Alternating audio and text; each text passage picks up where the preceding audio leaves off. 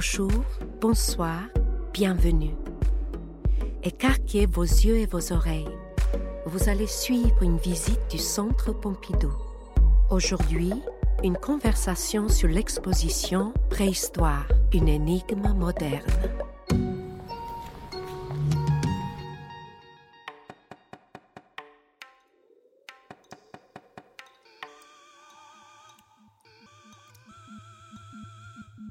Non mais on va rester enfermé ici combien de temps? Comment ils ont pu nous oublier? Moi qui suis claustrophobe, me voilà coincé au fond d'une grotte. Pire, un facsimilé de grotte. Je suis peintre, pas géologue. On sera libéré demain matin. Le scénographe arrive toujours très tôt. Passer la nuit dans une caverne, ça va nous mettre dans la peau de peintre préhistorique. Et puis, on peut en profiter pour explorer la documentation qu'a laissée le paléontologue. On ne va pas voir le temps passer.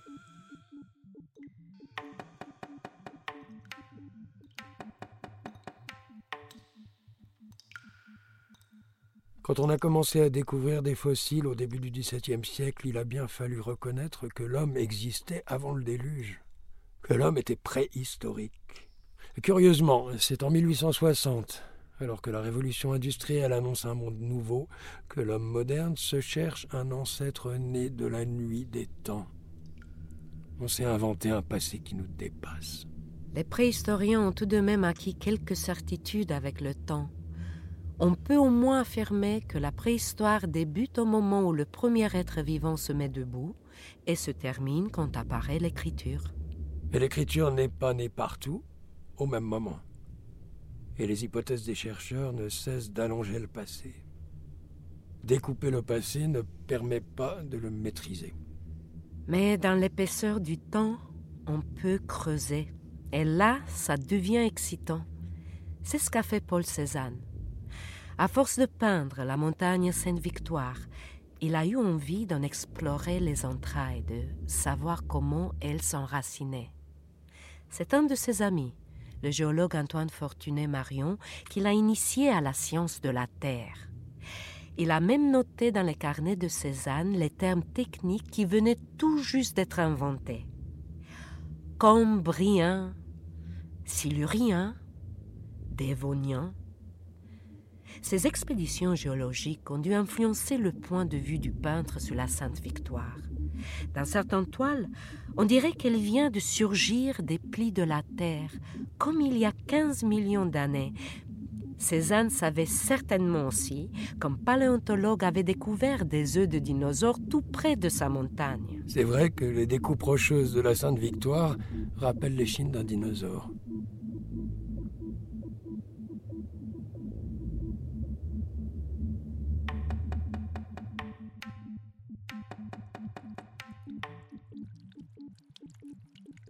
La Terre sans les hommes. Voilà ce que la science géologique nous a révélé. Un temps profond, incommensurable. C'est à partir du moment où on ne peut plus compter qu'on est dans la préhistoire finalement. Comment se représenter ce temps immense qui nous excède? J'ai des visions cauchemardesques de paysages désertiques, peuplés de monstres, de créatures informes. C'est à devenir fou. Comme ce pauvre Gabrichevski. Écoute ça. Issu de l'aristocratie moscovite, Eugène Gabrichevski apprend langues étrangères, musique et dessin auprès de précepteurs, se passionne pour l'entomologie et suit la voie de son père, bactériologue de renom.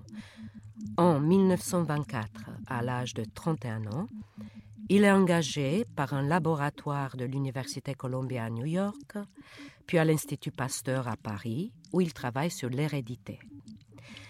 Cette prestigieuse carrière scientifique est brutalement interrompue par des troubles du comportement qui lui valent d'être interné dans un hôpital psychiatrique près de Munich. Il y restera jusqu'à sa mort 50 ans plus tard. C'est là que Gabrichevski réalisera son œuvre picturale imprégné de ses souvenirs de scientifique. C'est magnifique ces petites gouaches, et c'est exactement comme ça que je nous imagine il y a des millions d'années. petits êtres ectoplasmiques qui oscillent entre flore, faune et humanité, des femmes chenilles, de drôles de créatures qui flottent dans des paysages aquatiques. Pas étonnant que Max Ernst ait collectionné ces œuvres. C'est totalement surréaliste. Surréaliste, oui, mais plutôt à la manière de Kiriko. Des paysages de ruines glacées qui donnent le frisson. Ce que les fossiles préhistoriques nous révèlent, c'est qu'un monde a disparu. Et donc que notre propre monde est certainement lui aussi voué à la disparition. La préhistoire, c'est une idée totalement apocalyptique.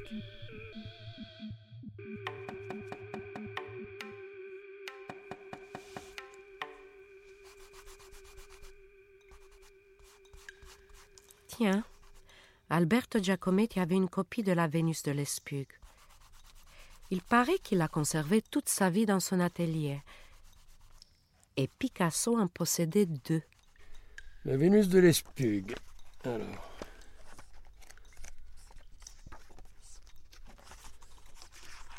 Ah, la voilà. Quelles formes étranges.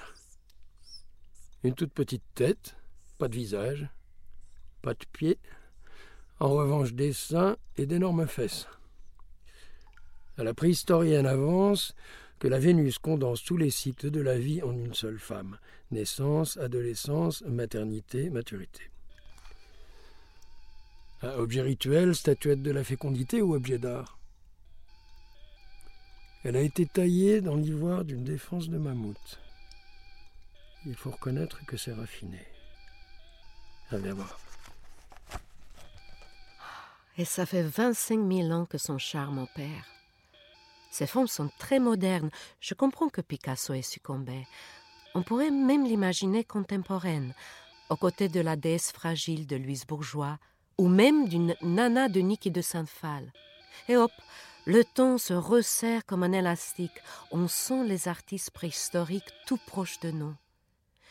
Picasso disait qu'en art, il n'y a ni passé ni futur.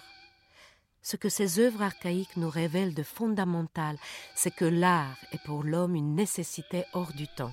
On pourrait aussi en déduire que l'humanité n'a pas évolué. Je crois que Miro allait même jusqu'à dire que la peinture est en décadence depuis l'âge des cavernes.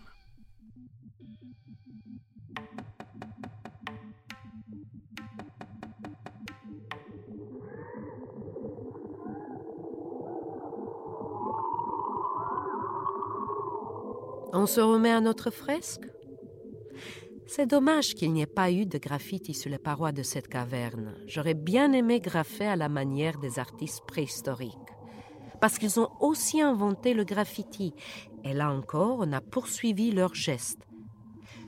Tu connais les lithographies de Dubuffet qui imitent des gravures anonymes sur les murs? Oui, bien sûr, elles illustraient un recueil de Guy J'aime beaucoup ces poèmes. Attends. Euh, si je laisse Voilà. Si je fais couler du sable de ma main gauche à ma paume droite, c'est bien sûr pour le plaisir de toucher la pierre devenue poudre, mais c'est aussi et davantage pour donner du corps au temps, pour ainsi sentir le temps couler, s'écouler, et aussi le faire revenir en arrière, se renier. En faisant glisser du sable, j'écris un poème contre le temps. Je t'écoute, mais je continue à penser à du buffet et à ses graffitis. On pourrait aussi penser à Brassailles. Il a photographié des graffitis dans les rues pendant plus de 20 ans. Des photos en noir et blanc de dessins, de messages gravés par des anonymes sur les murs de Paris. D'ailleurs, Brassailles et Dubuffet se sont fréquentés dans les années 40. Dubuffet, cette passion pour le graffiti ne l'a jamais lâché non plus. Si l'on pense à ses dernières peintures dans les années 80, juste avant sa mort, ses grands griffonnages, sombres et énergiques à la fois, il revient à l'impulsion première de tracer. C'est émouvant de penser à ce vieil homme qui décide de renouer avec ce geste enfantin primordial en guise de testament artistique.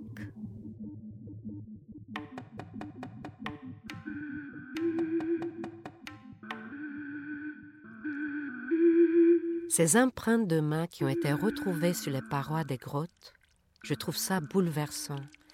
Imagine, toucher la main d'un homme ou d'une femme d'ailleurs. Les peintres préhistoriques étaient peut-être des femmes. Toucher quelqu'un à 40 000 ans d'intervalle. Inimaginable.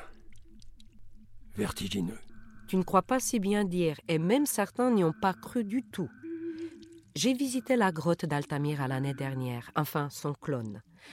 C'est un avocat, préhistorien amateur, qui a découvert les sublimes peintures de cette grotte. Ce serait même sa fille, qui avait sept ans, je crois, qui a vu des taureaux au plafond.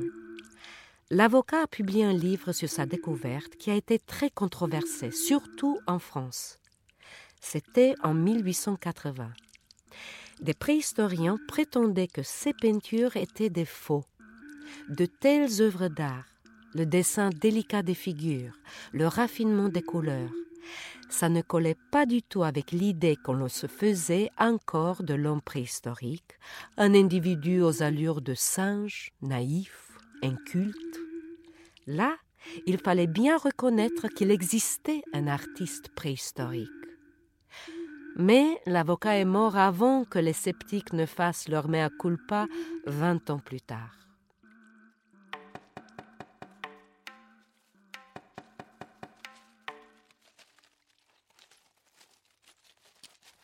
Tu crois que les hommes préhistoriques mangeaient à table, sur des tables de pierre, comme de petits dolmens?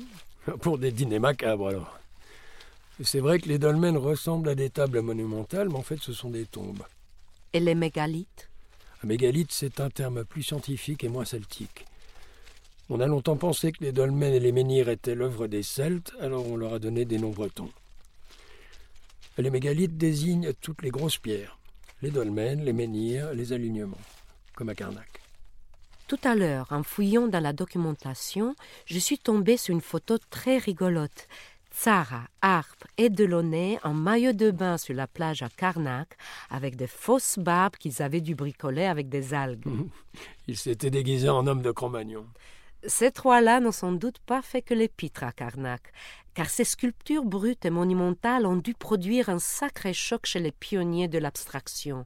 Les mégalithes de Karnak, c'est de l'art abstrait avant l'heure. Voire même du land art avant l'heure. Dès qu'on se confronte aux traces de la préhistoire, c'est la même fulgurance. Le temps est aspiré, le passé nous rattrape et semble absorber le présent.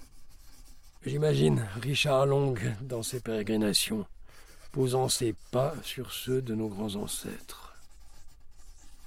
Richard Long, pour qui marcher, c'est dessiner le temps qui passe.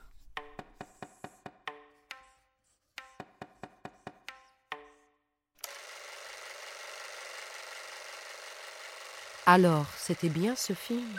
Très instructif. Mais ça ne m'a pas sorti de notre caverne. Évidemment, il n'y a que des films sur la préhistoire dans l'ordinateur. Tu savais que Gertie le dinosaure était l'un des premiers dessins animés? Il date de 1914. Le cinéma des origines parlait des origines du monde. Ça ne m'étonne pas. Les enfants adorent les dinosaures et les mondes engloutis. Hollywood a vite compris l'intérêt qu'il y avait à nous replonger dans nos plaisirs et nos peurs d'enfants quitte à faire de la préhistoire un parc d'attractions. Tu as déjà vu les petits dinosaures de Jake et Dinos Chapman? Ils sont directement inspirés de Jurassic Park et de l'âge de glace. Mais ils sont fabriqués avec du papier hygiénique et des cure-dents, de dérisoires cocottes en papier qui parodient les produits dérivés qui rapportent des millions. Connaissant l'insolence des frères Chapman, je soupçonne leur mini-armée de dinosaures d'être encore plus subversive en nous rappelant que la révélation de la préhistoire a pulvérisé le récit biblique, c'est à toute la culture chrétienne que les Chapman lancent un coup de griffe. Et ce sont les hommes qui sont dérisoires, pas les dinosaures, même en version miniature.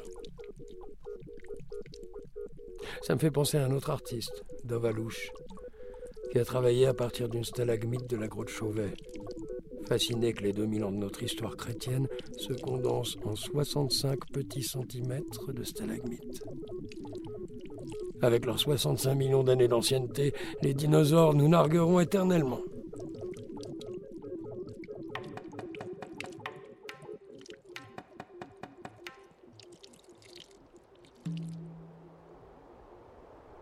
Jusqu'au XVIIIe siècle, on pensait que ces drôles de cailloux que sont les silex tombaient du ciel par temps d'orage.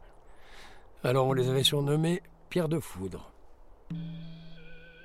Tu te souviens de ce monolithe noir dans 2001, l'Odyssée de l'espace? Et de ces grands singes tout autour, séduits et effrayés en même temps. Comme ils auraient pu l'être devant une œuvre d'art moderne si l'on inversait le cours du temps. Rejoignons la sensation d'Henry Moore, visitant Stonehenge une nuit de pleine lune. Mais la fiction reste peut-être le meilleur moyen d'apprivoiser la préhistoire. Les images des films d'anticipation ressemblent parfois étrangement à ce que l'on peut fantasmer des paysages préhistoriques. La reconstitution de notre grand passé pourrait se résoudre dans la projection d'images futuristes. C'est le pari que semble faire le cinéma en tout cas. Après tout, il n'y a que 150 ans que l'on connaît notre éternelle ancienneté. Il nous faudra peut-être un peu plus de temps pour nous faire à cette idée. Et accepter que le monde de la préhistoire conservera éternellement sa part impénétrable de secret. Mais c'est précisément parce qu'elle est une énigme que la préhistoire ne cesse de solliciter l'imaginaire des artistes, et des scientifiques d'ailleurs. Car ce qui est fascinant, au-delà des œuvres d'art que la préhistoire nous a laissées, ce sont toutes les images qu'elle nous exhorte irrésistiblement à créer. La préhistoire est loin de se résumer à une immense parcelle de temps. C'est une force universelle qui, depuis son invention, n'a jamais cessé d'agir.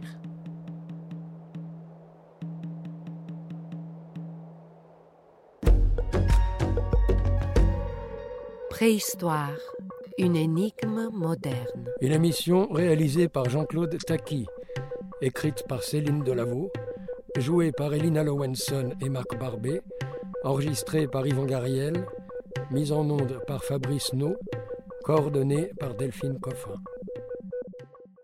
Ceci était un podcast du Centre Pompidou. Vous pouvez retrouver tous nos podcasts sur le site internet du Centre Pompidou, ses plateformes d'écoute et ses réseaux sociaux. Prochain rendez-vous avec Dora Maar. À bientôt.